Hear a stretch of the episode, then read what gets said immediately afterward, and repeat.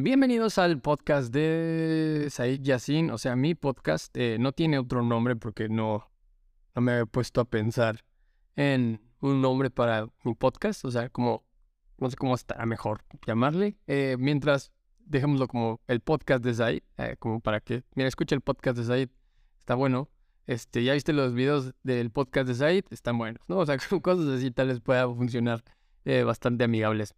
el día de hoy quería hablar como un tema acerca de, me estaba surgiendo este, este punto de, de, cómo vivir de tu creatividad, ¿no? O más bien el, el tema de encontrar un balance. Eh, ¿Por qué?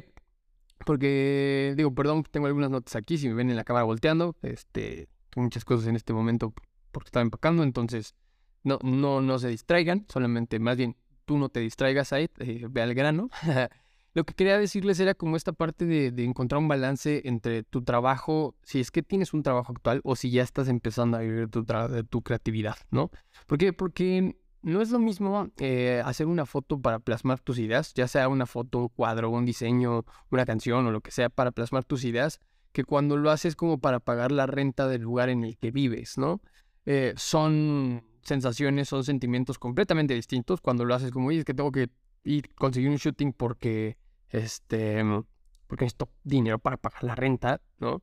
O cuando dices, bueno, pues quiero simplemente hacer fotos, una foto porque quiero, ando como muy contento, muy alegre, entonces voy a hacer unas fotos de esto, ¿no? Eh, a los fotógrafos a los que nos dedicamos a esta parte entenderán a qué me refiero cuando lo haces porque tienes que o cuando quieres hacerlo, ¿no? Entonces, eh, lo, que yo, lo que yo pensaba como en este punto era como la forma en la que vendemos nuestro trabajo o el vendemos nuestro tiempo o al vender tu trabajo eh, suceden dos cosas bastante interesantes, ¿no? Cuando lo vendes mal o, te pagan mal por ese trabajo que estás desarrollando, si lo vendes, digamos que barato, llega un punto en el que puedes sentirte como que te estás, eh, digamos la palabra prostitu, yendo de, de, aquí, yendo de aquí, ¿no? este, y te puedes sentir mal contigo mismo porque es como, oye, pues estoy cobrando barato, pero también no me lo pagan tanto, este, y créeme que muchas veces el que no te paguen tanto no depende tanto de ti, depende del entorno y muchas veces también depende de ti, también de que, oye, pues no ve que tengas un trabajo en el que te pueda pagar tanto, ¿no? O sea, que te pueda pagar lo que me estás pidiendo porque no, no es, no es eh, equiparable, ¿no? Costo-beneficio, pero eh, también sucede la otra que si lo vendes bien, pues empiezas a sentir cierto reconocimiento por parte del cliente, por parte de las demás personas.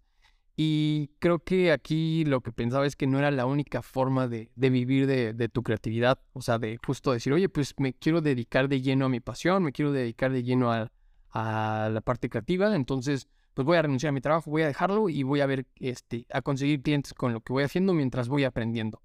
Creo que puedes hacerlo, digo, puedes llegarte a sentir muy motivado por hacerlo, pero no creo que sea la mejor forma, y sobre todo en tiempos de crisis, que dejes tu trabajo para dedicarte a tu pasión tan pronto, tan pronto. Porque, por ejemplo, puede ser como, oye, pues a mí me pasó también como, oye, pues me voy a dedicar a otra cosa y dejé mi trabajo de oficina y me aventé. No fue sencillo, ¿no? Pero bueno, al final del día ya vives de esto y lo disfrutas. Y puedo decirles como, oigan, no lo hagan, no, no se avienten hacia el vacío nada más, aunque a veces suene muy motivador como tú aviéntate, confía tu, en tu intuición, y confía en que el universo, o sea, no, no siempre funciona así. El mundo es cruel, el mundo de afuera también suceden, se suceden eh, crisis. Entonces, digo, no creo que no debí de haber dicho el mundo es cruel porque el mundo como tal no es cruel. Las personas hacemos cosas crueles o hacemos cosas buenas, ¿no? Eh, pero también eh, la puedes ver difícil si te avientas en situaciones así. Digo, no es necesario que lo hagas, no es necesario que creo que, o más bien creo que no es necesario que renuncies y dejas todo, porque de hecho hay, hay en la historia hay muchos creativos que hacían otra cosa aparte de lo que hacían artísticamente, ¿no? Por ejemplo, tenemos el caso de, David Lynch. David Lynch, que es este director de cine, que por cierto, si no lo has visto alguna película de él, son bastante buenas y, raras al mismo tiempo. Él, eh, fuera del trabajo de cine, eh, enseña meditación, tiene una asociación de meditación y también hace comerciales publicitarios, ¿no? Digo, sigue usando una cámara, pero su enfoque de hacer cine no está nada más basado en si se vende su trabajo y o su ingreso, ¿no? Y por otro lado tienes, por ejemplo, teníamos a Franz Kafka. Franz Kafka, este escritor, eh, él era abogado de, una compañía de seguros. Entonces es como, oye, pero Franz Kafka el de la metamorfosis, ser abogado en una compañía de seguros mientras al mismo tiempo escribía. Sí, muchos creativos así lo han hecho. Y es una forma también bastante sana como de encontrar, encontrar ese balance, ¿no? ¿Por qué? Porque también creo que no es bueno someter toda tu pasión creativa a la presión de ganar dinero. Creo que cuando sucede eso, la creatividad se puede llegar a ver mermada y se puede, te puedes llegar no solo a, ver mermada tu creatividad, tu, tu productividad como creativo, tus ideas como creativo, sino también tu salud, ¿no? llegas a sobreexplotarte, llegas a aceptar trabajos nada más por la parte monetaria y entonces, bueno, no necesitas pasar por esa parte, dejar tu trabajo y aventarte al vacío y con los ojos cerrados y confiar, ¿no? Mejor prepararte y si es necesario, ve despacio, ten, ten otro empleo que te acompañe de por medio. Ahora, puedes pensar como, no, yo sí quiero trabajar de esto, sí quiero vivir de esto, pero no me veo trabajando en otra cosa. Bueno, eh, tener otro trabajo eh, te puede dar como otro, te puede dar para empezar inspiración. O sea, porque, digamos, si tú en algún momento quieres vivir de tu creatividad, necesitas clientes. Y trabajar, por ejemplo, en un lugar donde tengas que atender clientes, te va a dar habilidades para vender, o por lo menos para conectarte con los clientes. Por lo menos no te da las habilidades completas para vender tu trabajo y decir, oye, pues, ¿cómo puedo vender una fotografía? Bueno, pues cotiza tu tiempo, equipo, trabajo, bla, bla, esfuerzo, bla, bla, bla. No, no. Pero por lo menos te da habilidades para atender a clientes. Hay, hay, hay creativos que la verdad son tan introvertidos que les cuesta mucho vender, ¿no? Y tener un trabajo donde te involucre te permitirá desenvolverte, platicar con la gente, ver cómo responde el cliente. Y si lo ves con esas miras de decir, probablemente no estoy ganando dinero de mi arte o de lo que quiero hacer creativamente, puedo ganar dinero mientras de esto y aprender, aprender, ganar experiencia y habilidades en esta otra área, ¿no? Eh, por ejemplo, si en algún momento tú quieres montar una productora, una agencia o algo que tenga que ver con, con estas áreas o estas artes, eh, digamos una agencia, supongamos, pues en algún momento vas a necesitar aprender de administración, de ingresos, ajá, de gastos, costos, inversiones, eh, etcétera. Entonces, si tú trabajas en un lugar, por ejemplo, de medio tiempo, donde tengas un trabajo en cafetería, vas a tener que aprender a usar una caja. Ajá. Y ahí entonces vas a hacer un corte y vas a aprender a ver cómo está eso, el almacén, el X cosa, y entonces vas a decir, oye, pues no es lo mismo, ¿no? No es lo mismo, no es el giro similar, pero llevan una administración. Y aprender a administrar eso te va a, aprender, te va a ayudar a administrarte en un principio como creativo, como fotógrafo, como freelancer y después ya para tener tu proyecto tal vez de una agencia. Entonces, todo eso suma, todo eso sirve, ¿no? Y también porque, supongamos, si tú llegas a vender tu trabajo como recién empezado, dices, oye, pues es que yo hago fotografía de producto y tenemos las mejores fotografías o yo hago las mejores fotografías para que los clientes vengan porque logro hacer que tu producto se vea antojable y bla, bla, bla, bla, bla. Si no tienes experiencia, se va a notar. O sea, la experiencia huele desde lejos. Entonces, es mejor trabajar en ella, ir construyéndola poco a poco, sin tener la presión de estar ahorcado, que ahora tengo que, aparte de trabajar y sobreexplotarme para ganar lo necesario y poder este, pagar una renta, además tengo que preocuparme por ganar experiencia. Es mejor que tengas un trabajo así y te vayas desenvolviendo en, en en ambientes creativos o en ambientes que tengan que ver con tu área en las que tú quieras estar. Por ejemplo, un fotógrafo que dice, Oye, me llama mucho la atención la, la, fotografía deportiva, ¿no? Pues no, no vas a ir a tocar la puerta de Nike, no vas a ir a tocar la puerta de una marca deportiva y al, al primer mes de haber empezado. Pero si puedes, en tus ratos libres, hacer convenio, por ejemplo, con algún gimnasio donde puedas ir a hacer fotos o hacerles videos y ayudarle con, su, con sus fotografías y su contenido, mientras trabajas en otra cosa y vas ganando expertise en movimientos, en cómo captar las expresiones, el equipo, etcétera.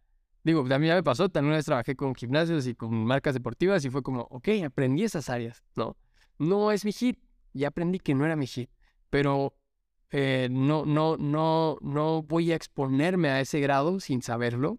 Digo, para cuando yo entré a trabajar en eso ya vivía de la fotografía, o sea, eran clientes que pues los quise tomar en su momento porque la verdad nunca había hecho foto deportiva y se me hizo interesantísima, pero, pero no es la donde yo me quería quedar, ¿no? Entonces lo puedes tomar como una experiencia paralela a lo que tú estás este, aspirando a desarrollar.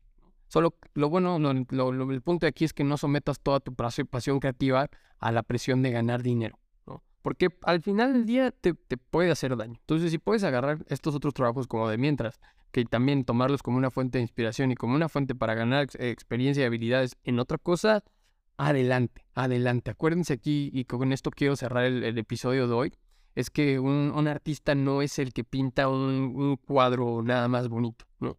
Sino es aquel que también trabaja de manera creativa con las herramientas que tiene a la mano. Entonces, si en ese momento tu herramienta puede ser otro empleo, adelante, ¿no? Vas a ir aprendiendo ahí, pero no sueltes la otra cosa en la que quieres aspirar. No te avientes nada más hacia el vacío si no tienes idea de cómo hacerlo. Digo, la experiencia te va a ir dando la, la, la, la forma para cotizar, para la forma para vender, la forma y todo eso. Pero para cuando tú llegues ahí va a ser mucho más fácil tú tener otras, otras habilidades desarrolladas. Sé un poco más frío con esa parte, nada más. Y ten más paciencia. ¿no? te lances al ruedo nada más porque a veces nos sentimos como un poco arrogantes y decir, bueno, pues ya tengo mi cámara así, ya sé cómo hacerlas, se ven cuando, bien cuando están borrosas las fotos de atrás, puedo hacer fotitos así y listo, ¿no? Claro que se puede, pero te vas a exponer muchísimo. Y la verdad es que a mí me, me duele un poco cuando veo otros creativos de otras ramas y también fotografía y video en las que venden su trabajo y la, la, la padecen muy dura, ¿no? Cuando están, están en el día a día, ¿no?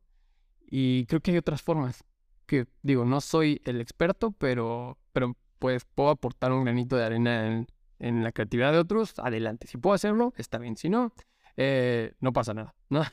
Espero que les haya gustado este episodio. Eh, síganme en TikTok, estoy como Said-Yassin, eh, en Instagram como Said Yassin, link, Said Yassin, les voy a dejar mis redes aquí abajo. Suscríbanse, denle like, compartan este video.